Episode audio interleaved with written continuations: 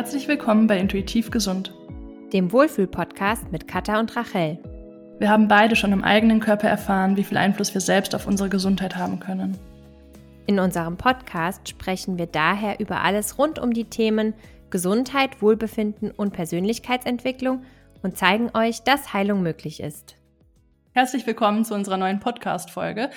Wir reden heute wieder über ein ganz, ganz spannendes Thema, und zwar über das Thema ähm, Einsamkeit auf dem Heilungsweg.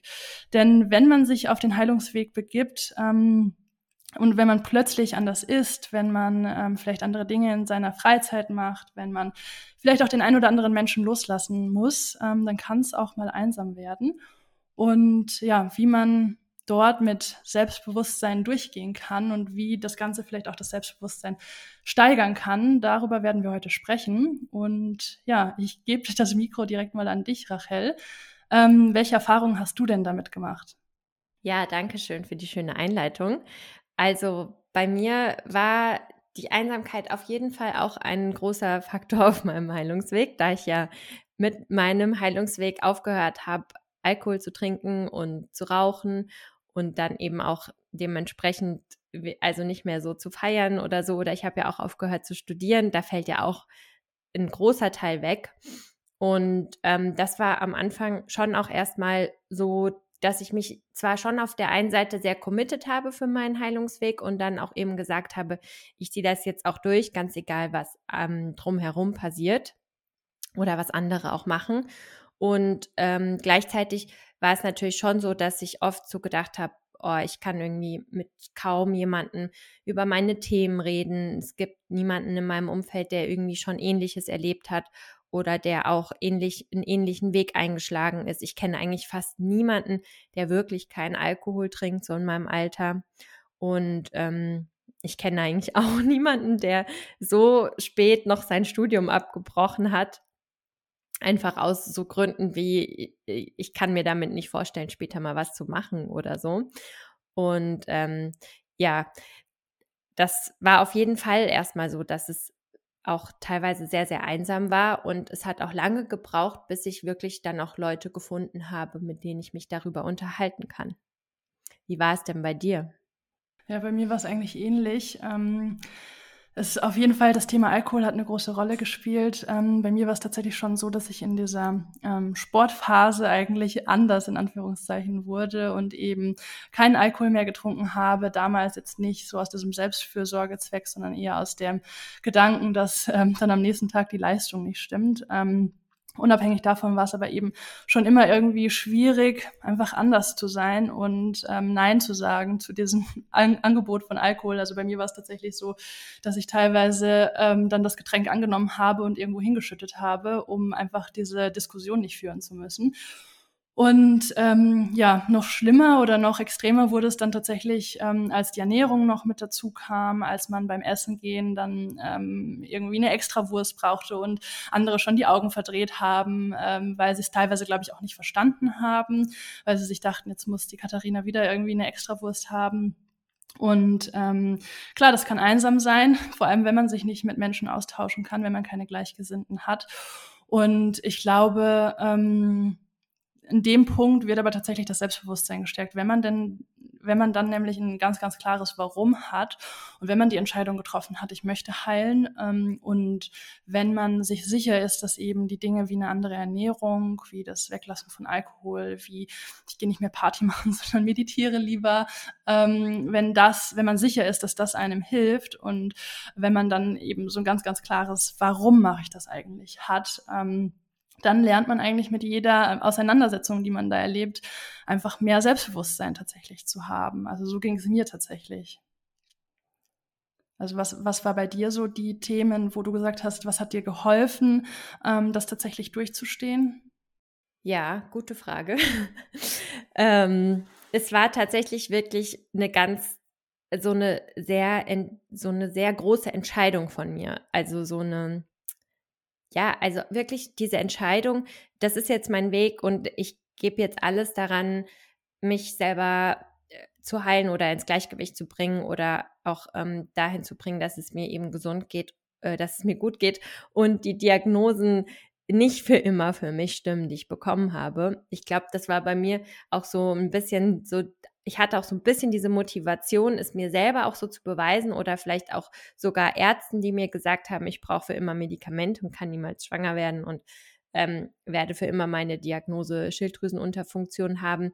Ähm, ja, dass ich da auch diese Motivation hatte, so ein bisschen diesen Leuten zu beweisen und mir selber natürlich auch total. Und ja, da hast du vollkommen recht, das stärkt äh, ich denke, in dem Moment, wenn man sich dann ganz sicher ist, dass man diesen Weg wirklich so gehen möchte und sich dafür entscheidet, dann stärkt das, also kann das sehr das Selbstbewusstsein stärken, vor allem, wenn man eben auch merkt, dass es hilft oder dass es tatsächlich auch was bringt und ähm, dass sich auch die Situation äh, verbessert. Ja, du hast ja vorhin schon ähm, auch die Menschen angesprochen, mit denen man sich austauscht. Das ist natürlich eine Riesenhilfe, wenn man quasi Gleichgesinnte findet.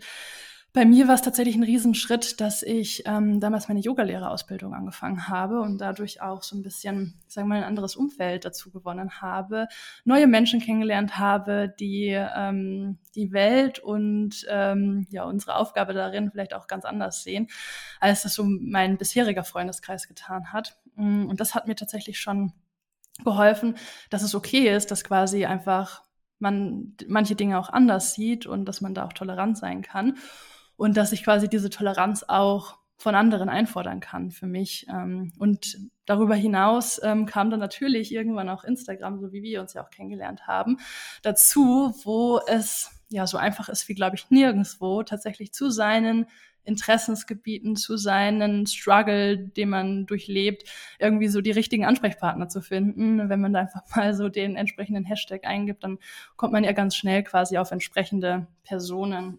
Und das ist, finde ich, glaube ich, tatsächlich einfach so, so wertvoll, dass man dann den Austausch mit anderen hat, die eben ähnliches durchleben. Ja, total. Also bei mir war es tatsächlich auch noch so, dass ich lange Zeit auch einfach ähm, oder auch immer noch mache ich auch alles so ganz normal weiterhin mit, auch im Freundeskreis oder so. Ich gehe auch weiterhin mit feiern und fahre dann halt eben am Ende um 5 Uhr morgens alle nach Hause oder so. Und das macht mir auch immer noch nach wie vor mega Spaß, eben auch trotzdem zu feiern. Also ich habe nie das Feiern nicht gemocht, sondern halt eben das, was äh, damit einherging, so das Rauchen und das Alkohol trinken und so diese ganzen ähm, ja anderen Sachen. Und aber das Tanzen und Party machen oder so und das Leben zu feiern, finde ich immer noch mega geil. Und mache ich auch immer noch gerne, nur halt jetzt ein bisschen anders. Und ich bin halt dann die Nüchterne so. Aber trotzdem, auch obwohl ich das halt immer noch so weitergemacht habe, haben mir eben immer schon so die Leute auch oder Freunde gefehlt, mit denen ich eben auch über diese anderen Themen reden konnte.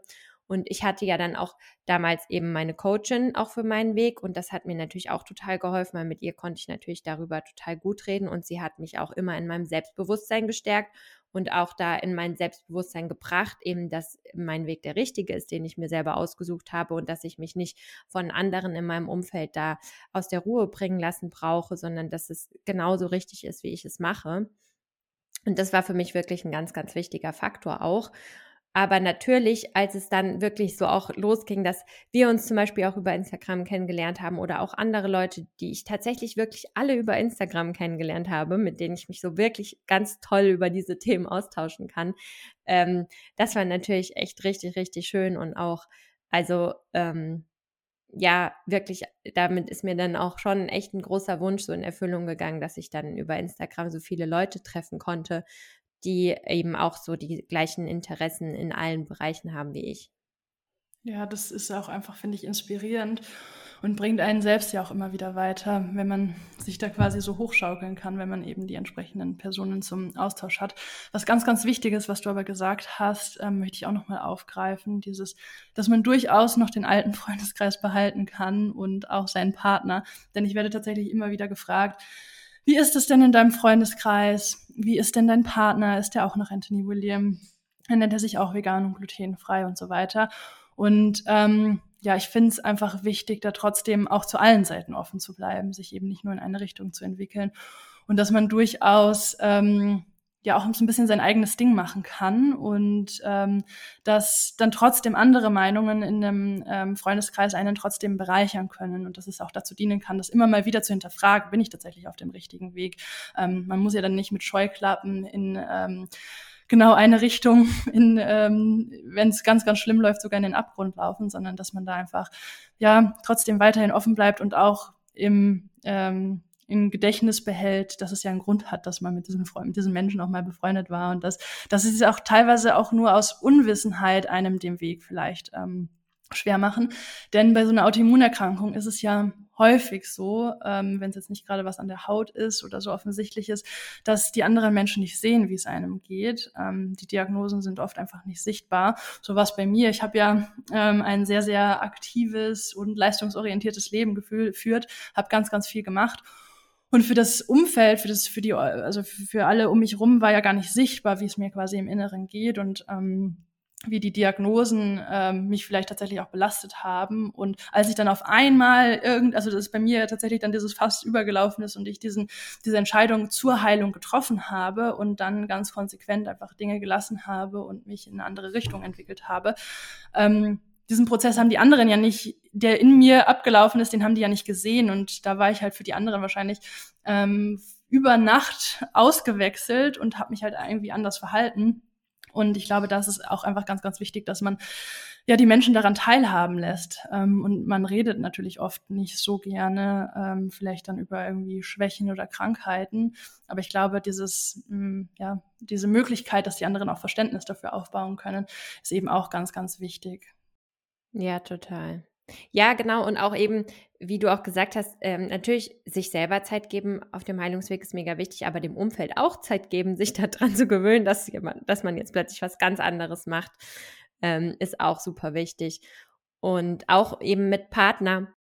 Klar, für den Partner, ähm, denke ich, ist es auch irgendwie erstmal komisch. Oder ich glaube, also bei uns, bei mir und meinem Partner war es auch so, dass es irgendwie erstmal so war, oh, und jetzt, dann trinken wir gar nicht mehr unseren Wein zusammen oder keine Ahnung, dann gehen wir nicht mehr zusammen so feiern oder rauchen nicht mehr unsere Zigarette zusammen oder so. Ja, das ist natürlich auch erstmal krass. Da verändern sich Rituale, ja. Ja, total, eben. Und ich kann auch voll verstehen, wenn man irgendwie auch Angst hat davor, solche Sachen aufzugeben und ähm, dann vielleicht auch denkt, ja, und wenn ich das nicht mehr mache, dann leben wir uns auseinander oder so. Und also bei uns war es tatsächlich auf jeden Fall nicht so.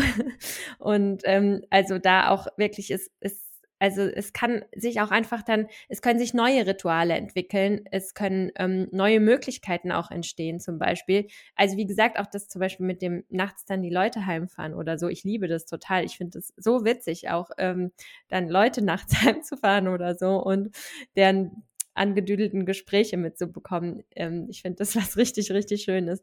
Und ähm, was ich auch noch sagen wollte, genau, eben auch mit der Ernährung, das ist ja auch noch ein großer Punkt. Es geht ja nicht nur um solche anderen Veränderungen, sondern natürlich auch, wenn wir dann anfangen, vegan uns zu ernähren und glutenfrei und alles. Das ist ja auch eine Riesenveränderung, vor allem auch vielleicht dann für den Partner, wenn der eben noch gar nicht weiß, warum er jetzt plötzlich kein Fleisch mehr essen soll oder so, wenn er es ja bisher immer gemacht hat. Ähm, ja, und auch das, das darf einfach seine Zeit brauchen und Jetzt zum Beispiel mittlerweile sagt mein Freund nach ähm, all den Jahren, ähm, ja, er ist Flexiganer. Also das war meine auch lange. War ich selber tatsächlich auch lange. Und jetzt ist dein Freund äh, auch Veganer? Nee, Vegetarier. Aber ähm, ja, auch super. Und ich finde, es ist auch wichtig, immer wieder im Hinterkopf zu behalten, man macht diese Veränderung für sich selbst. Und ähm, dann muss man auch selbst mit diesen Konsequenzen leben. Und man sollte sich eben nicht davon abhängig machen, was andere machen, wie andere essen, welche Rituale andere machen. Klar, es ist blöd, wenn du in einer Beziehung jetzt so komplett auseinander lebst. Aber mh, hm, am Ende kann der Partner ruhig auch noch ähm, mal ein Fleisch essen. Das hat jetzt nichts mit mir persönlich zu tun. Ähm, klar, ist halt irgendwann so, dass man äh, entsprechende Einstellungen hat und ähm, das dann vielleicht auch ja aus anderen Gründen nicht mehr so ganz klasse findet. Aber darüber sprechen wir dann auch noch mal. Ähm ja, ähm, aber nichtsdestotrotz ähm, trifft man die Entscheidung an allererster Stelle erstmal für sich selbst. Ähm, und ja, dann kann man eben nur hoffen, dass ähm, das Umfeld und natürlich insbesondere auch der Partner das so gut er kann oder sie kann, unterstützt. Ähm, ich werde tatsächlich immer wieder gefragt, ja, ist dein Freund eben auch, ähm, nach Anthony William ist er auch vegan, glutenfrei und so weiter. Ähm, wie ist es bei dir? Ähm, ist er ähm, quasi ich gehe mal davon aus, dass sie daheim gemeinsam ist. So ist es bei uns auch. Ähm, und ist, wie ist er darüber hinaus? Ist er da auch überzeugt? Das wäre vielleicht, glaube ich, nochmal ganz interessant. Ja, also es wird, es wird immer mehr, so dass er tatsächlich auch darüber hinaus überzeugter wird. Vor allem, also wir haben jetzt auch in letzter Zeit mehr so Filme geguckt, wie zum Beispiel auch Seaspiracy. Ähm, das war bei ihm auf jeden Fall, glaube ich, auch nochmal so ein bisschen so ein Wachrüttler. Ähm, und tatsächlich hat er gerade gestern zu mir gesagt, äh, ja, weil ich hatte irgendwas gesagt, irgendwie kritisiert oder so. Und dann hat er eben gesagt, ja, du darfst mir das nicht sagen, dass ich, ich will das von mir alleine eben entwickeln und auch entscheiden. Und ich fand das total gut, weil er hat recht. Natürlich, ich bin nicht diejenige, die ihm das sagen darf, was er zu essen hat oder nicht oder wie es sein soll. Und so funktioniert es, glaube ich, auch nicht. Nee, eben genauso funktioniert es überhaupt nicht. Wenn überhaupt kommt es aus jemandem von alleine, dass er eben irgendwann merkt, ja, eigentlich ist es viel cooler, wenn ich ähm, eben das Tierwohl beachte und mich um die Umwelt kümmere und halt im, im Wohle des Planeten und auch meiner Gesundheit irgendwie mich ernähre oder so. Und ich denke, das ist immer was, was von innen heraus entstehen darf, weil ansonsten funktioniert es einfach nicht langfristig auf jeden Fall. Nee, ähm, ich glaube, das ist tatsächlich auch ein riesen Konfliktpotenzial anderen Leuten irgendwas aufzudrängen. Ähm, ich bin da auch immer ganz, ganz vorsichtig. Natürlich ist es so, dass diese Überzeugung oftmals aus einem raussprudelt. Und wenn um einen herum ähm, alle Leute ihren ähm, in Bayern Schweinsbraten essen, dann ähm, kann man es natürlich irgendwann nicht mehr zurückhalten. Ähm, das Wissen darüber, was da eigentlich hintersteht, ähm, was ja in der Gesellschaft so gerne mal ausgeblendet wird. Aber es bringt halt am Ende einfach nichts Leuten, also ich glaube, sobald du Leuten was einreden möchtest, ist die Gegenwehr umso größer ähm, und sie werden es noch weniger gern ähm, irgendwie umsetzen. Und ein ganz guter Tipp ähm, ist, glaube ich, tatsächlich einfach mal diese Filme hin und wieder einschleichen lassen. Ähm, also ich kann auch aus eigener Erfahrung ähm, sprechen. Sie, ähm, Cowspiracy, Seaspiracy, ähm, ich meine, wenn man Tierschutzfilm bei Google eingibt, gibt es ganz, ganz viele. Game Changers, ja, das ist auch, das ist auch nochmal Game Changers, ähm, war auch nochmal, glaube ich, einfach so ein anderer Aspekt, ähm, der betrachtet wurde, mh, mm, der nochmal ganz, ganz viele Männer auch angesprochen hat, aus diesem sportlichen Aspekt heraus, aus diesem Leistungsaspekt. Ähm, deswegen ist es toll, dass es diese ganzen Filme gibt. Ähm, und ja, äh, die führen eben dazu, dass man, glaube ich, eben aus einer eigenen inneren Überzeugung heraus diese Entscheidungen trifft. Natürlich eher aus ethischer Umweltsicht. Ähm, ja, und die gesundheitlichen Aspekte, die kann man dann selbst beobachten, glaube ich, wenn man, ähm, wenn man dann irgendwie mal. Deswegen ist jetzt sowas wie die, der wie January ähm, auch sowas Cooles, ähm, dass Menschen einfach mal einen Monat das ausprobieren, aus so einem Challenge-Aspekt heraus, dass sie vielleicht was bei Instagram posten können und nach diesem Monat haben sie dann festgestellt, Mensch, ich fühle mich vielleicht auch ganz anders, wenn ich eben nicht dieses Tierleid aufesse und ähm, diese Schwere, dieses Leid, ähm, sowohl körperlich als auch aus einem seelischen Aspekt heraus oder aus dem energetischen. Ähm, ja, und aus dieser Erfahrung heraus, also man, man, man sieht Aspekte im Fernsehen, man fühlt vielleicht äh, aus so einem veganen Monat heraus eine Veränderung und dann ähm, fällt das am Ende auch irgendwie leichter. Genau. Und am Ende ist es ja auch schön, tatsächlich, wenn man sein Umfeld inspirieren kann, mehr ähm, vegetarisch, vegan zu essen. Das finde ich tatsächlich auch was ganz, ganz Schönes, was ich dann irgendwie so im Laufe der Zeit beobachten konnte. Eben nicht mit einem Druck heraus, nicht mit so einem Fordern, ähm, sondern einfach vorleben und ähm, die positiven Aspekte für sich sprechen lassen. Ja. Ja, total. Das, was du gerade gesagt hast, das ist, denke ich, wirklich so eigentlich die Magie hinter dem Ganzen, wenn man es wirklich einfach aus vollstem Herzen und vollster Überzeugung und auch mit Freude und Leidenschaft vorlebt und gar nicht in das, ähm, wie heißt das, Missionieren geht, genau.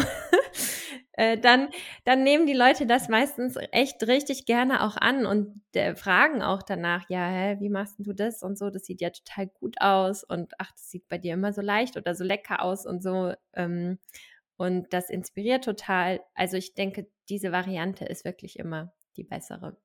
Ja, absolut. Es ist natürlich auch so, wenn du den Leuten sagst, du bist jetzt vegan und glutenfrei, dann fragen sich, dann fragt sich natürlich der Autonormalverbraucher erstmal, was ist die denn jetzt überhaupt noch? Ja, ja, genau.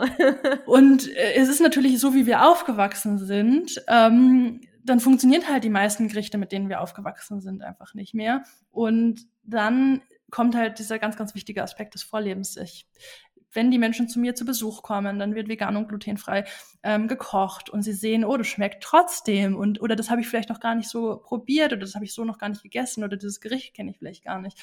Und ähm, da entstehen dann auch so Aha-Momente. Ja. Hm, vielleicht noch mal ganz kurz tatsächlich auf dieses Alkoholthema. Das ist ja auch ein sehr gesellschaftliches Thema. Du hast jetzt vorhin schon erzählt, dass du dann die Rolle des Fahrers äh, übernommen hast. Das ist natürlich dann was, was die Menschen sehr schätzen wahrscheinlich. Ähm, Alkohol trinken ist ja tatsächlich sowas sehr Emotionales teilweise auch. Man feiert damit, man stoßt mal an, äh, man hat Menschen lange nicht gesehen, komm, wir stoßen an. Ähm, was wäre da tatsächlich noch so dein Tipp, dass man da rauskommt? Oder vielleicht auch, was ist dein Tipp, wie man rauskommt? Und ähm, was war für dich so der Hauptgrund, damit aufzuhören?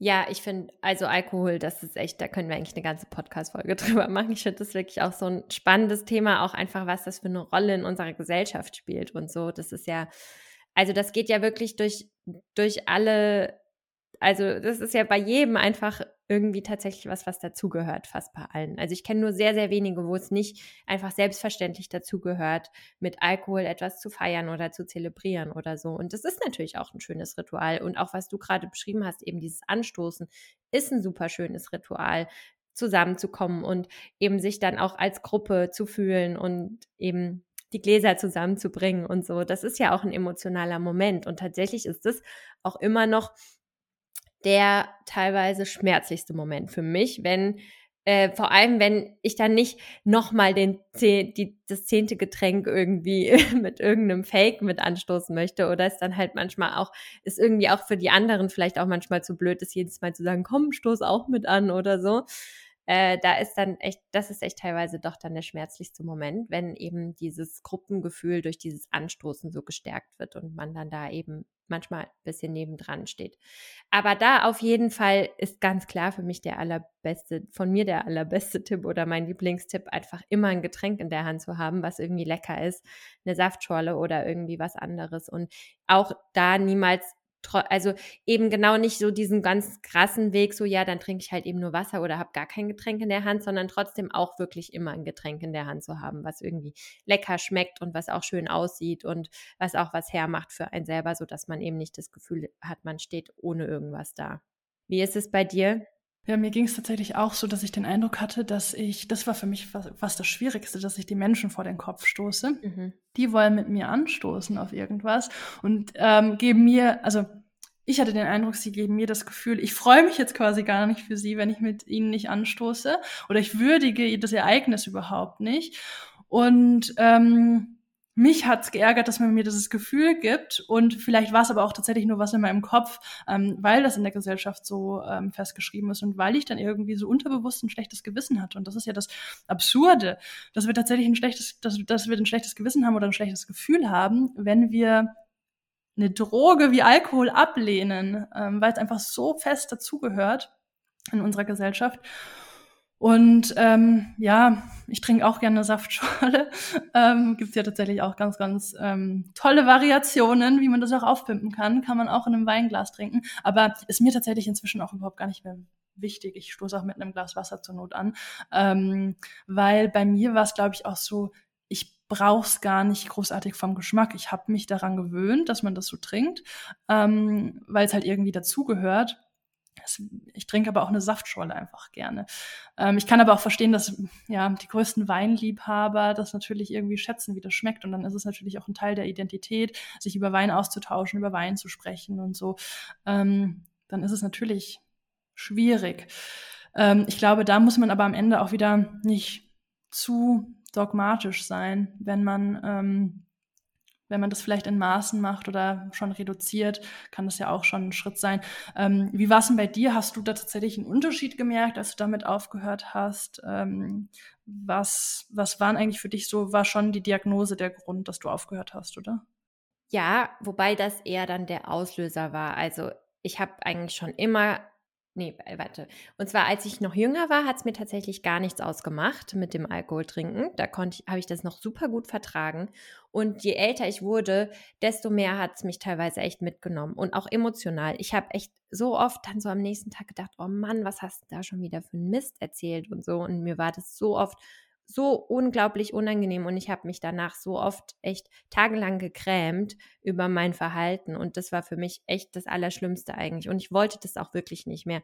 Und dann meine Diagnose war wirklich so der Grund, dass ich auch so gedacht habe, fast schon so, oh, jetzt habe ich echt einen Grund, dass ich das endlich mal lasse, so, weil ich weiß, es tut mir gar nicht gut und ähm, es nimmt mich auch emotional immer so mit. Und also das Geile war dann natürlich, ich, also ich finde es total geil, keinen Kater mehr zu haben. Das feiere ich wirklich total. Ich finde Kater haben total bescheuert. Und ich habe auch grundsätzlich irgendwie das Gefühl, ich habe einfach mehr Energie, bin stabiler auch in allem. So, ich finde, das Alkoholtrinken, das hat mich teilweise manchmal so aus meinem Leben auch rausgerissen, dass dann so ein ganzes Wochenende irgendwie wie so im Arsch war und die ganze Woche über hat man wieder probiert, sich so davon zu erholen. Und ähm, ja, also das finde ich echt. Also ich, ich vermisse das tatsächlich wirklich gar nicht mehr jetzt so seit drei, also nach drei Jahren, das jetzt nicht mehr trinken, vermisse ich es wirklich gar nicht. Und Feier ist auch eher, dass ich so viel Spaß habe auf Partys und am nächsten Tag geht es mir gut und ich fahre alle heim und so. Und was ich noch ganz kurz sagen wollte, was ich nämlich auch so einen wichtigen Punkt finde, den du gerade angesprochen hast, ist so dieses Lebensgefühl hinterm Alkohol.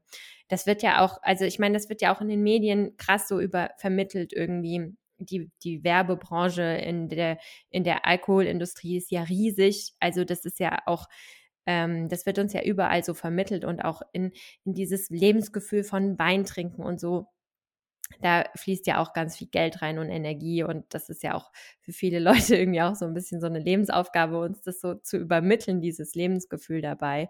Und ich kann das auch mega verstehen, dass es wirklich auch schwerfällt ähm, oder dass es auch Angst machen kann, dieses Lebensgefühl eben aufzugeben. Ja, absolut.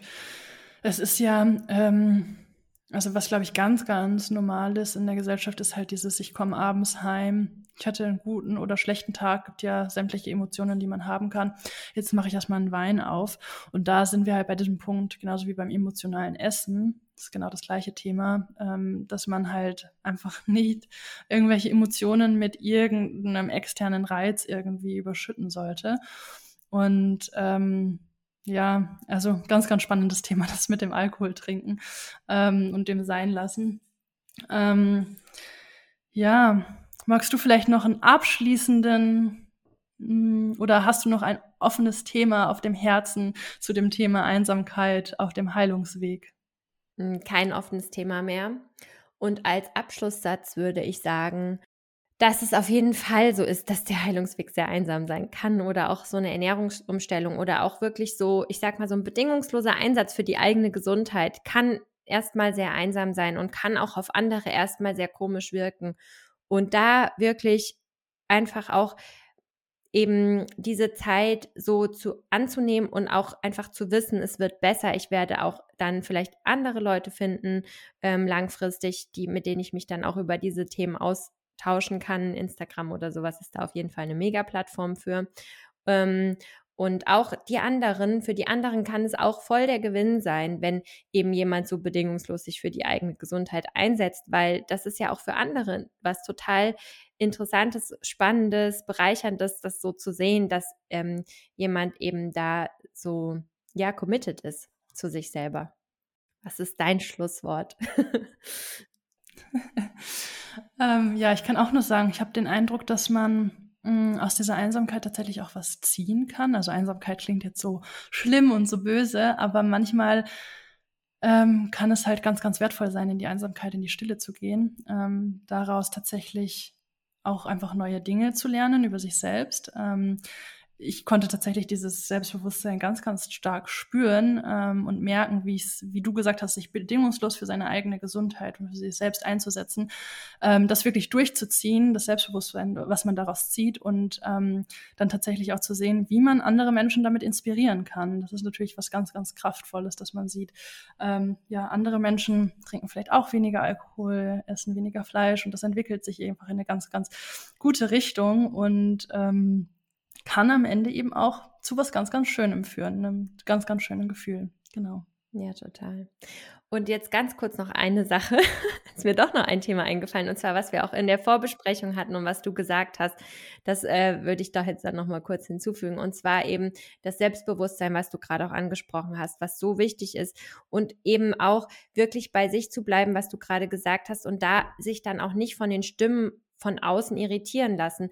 Weil es ist eben auch so, dass ganz oft das, das Umfeld erstmal verunsichern kann, wenn man plötzlich sowas anderes macht und dass sie dann eben vielleicht auch darauf reagieren, indem sie sagen, öh, das kann doch nicht gesund sein, was du machst, das kann doch nicht der richtige Weg sein, das kann es doch nicht sein. Also vielleicht, äh, was für ein Quatsch, jetzt dein Studium abzubrechen oder sowas, sage ich jetzt mal zum Beispiel in meinem Fall, oder was für ein Quatsch, vegan und glutenfrei und so, du isst ja dann gar nichts mehr ähm, oder man braucht doch Fleisch oder so, keine Ahnung, eben solche, diese ganzen Stimmen von außen, ähm, da wirklich bei sich zu bleiben und im Selbstbewusstsein ist ganz, ganz wichtig auch.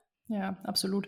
Äh, was mir dazu jetzt tatsächlich letzter Satz, glaube ich, noch einfällt, ist ähm, tatsächlich sich selbst auch informieren, Argumente finden, ähm, die Leute auch überzeugen dann, wenn sie einen an, eben mit sowas angreifen, auch die passende Gegenwehr zu haben.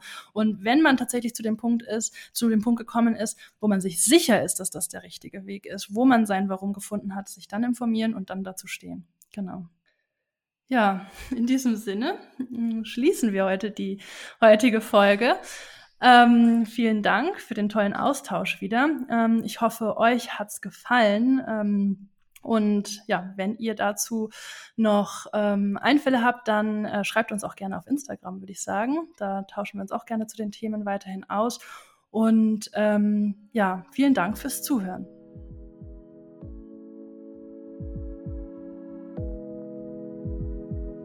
Das war der Podcast Intuitiv Gesund mit Katha und Rachel. Wir freuen uns sehr, dass du eingeschaltet hast. Hinterlasse uns gerne dein Feedback unter dem YouTube-Video zu dieser Folge oder bei Instagram unter @mindfulrachel oder @katasoulfood.